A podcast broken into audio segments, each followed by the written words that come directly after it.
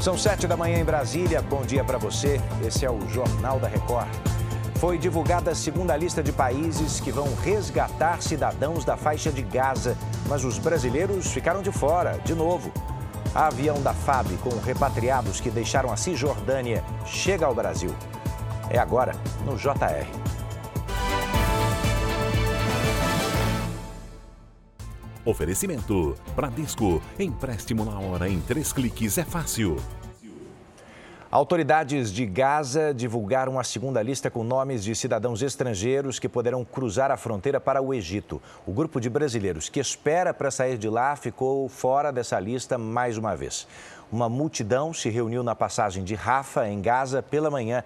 576 pessoas foram autorizadas a sair do território palestino. 400 delas são cidadãos americanos. A liberação é resultado de um acordo entre o governo do Catar com Israel, Egito e Hamas. O governo dos Estados Unidos também coordenou a passagem de feridos palestinos para o Egito. Segundo o Itamaraty, 34 brasileiros ainda aguardam permissão para deixar a faixa de Gaza. E as 32 pessoas que foram resgatadas ontem na Cisjordânia, outro território palestino, pelo governo brasileiro já estão aqui no país. A Vanessa Lima conta para a gente as informações ao vivo, direto da capital federal. Oi, Vanessa, bom dia.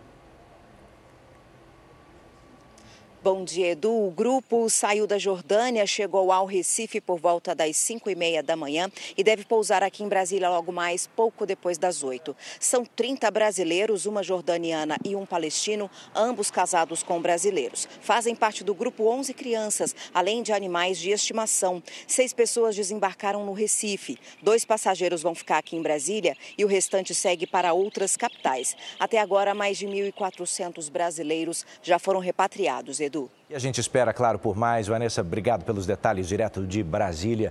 Mais de 2 milhões e meio de pessoas devem deixar a capital paulista nesse feriado. Em todo o país, a Polícia Rodoviária está fazendo uma operação especial que vai até domingo nas estradas. Mas quem planejou viajar de avião, olha, enfrentou dificuldades no aeroporto de Congonhas, é o que conta Paula Viana. Paula, bom dia. Qual é a situação por aí agora, hein?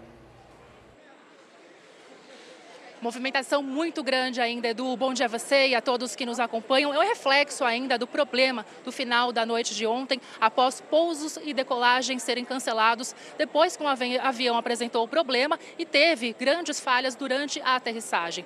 Por sorte, ninguém ficou ferido, mas a situação deixou grandes transtornos, por isso a gente vê aqui ainda filas enormes. Voos cancelados e ainda atrasados nesta manhã. Edu. Quinta-feira é de um bocado de espera, né? Obrigado, Paola. Boa viagem para quem vai conseguir. De volta agora as notícias da sua região. Você pode acompanhar todas as notícias do JR 24 horas também na sua plataforma de áudio. Ao vivo, às 8h40 da manhã, Adriana Perrone e eu esperamos você no Fala Brasil. Bora para a próxima.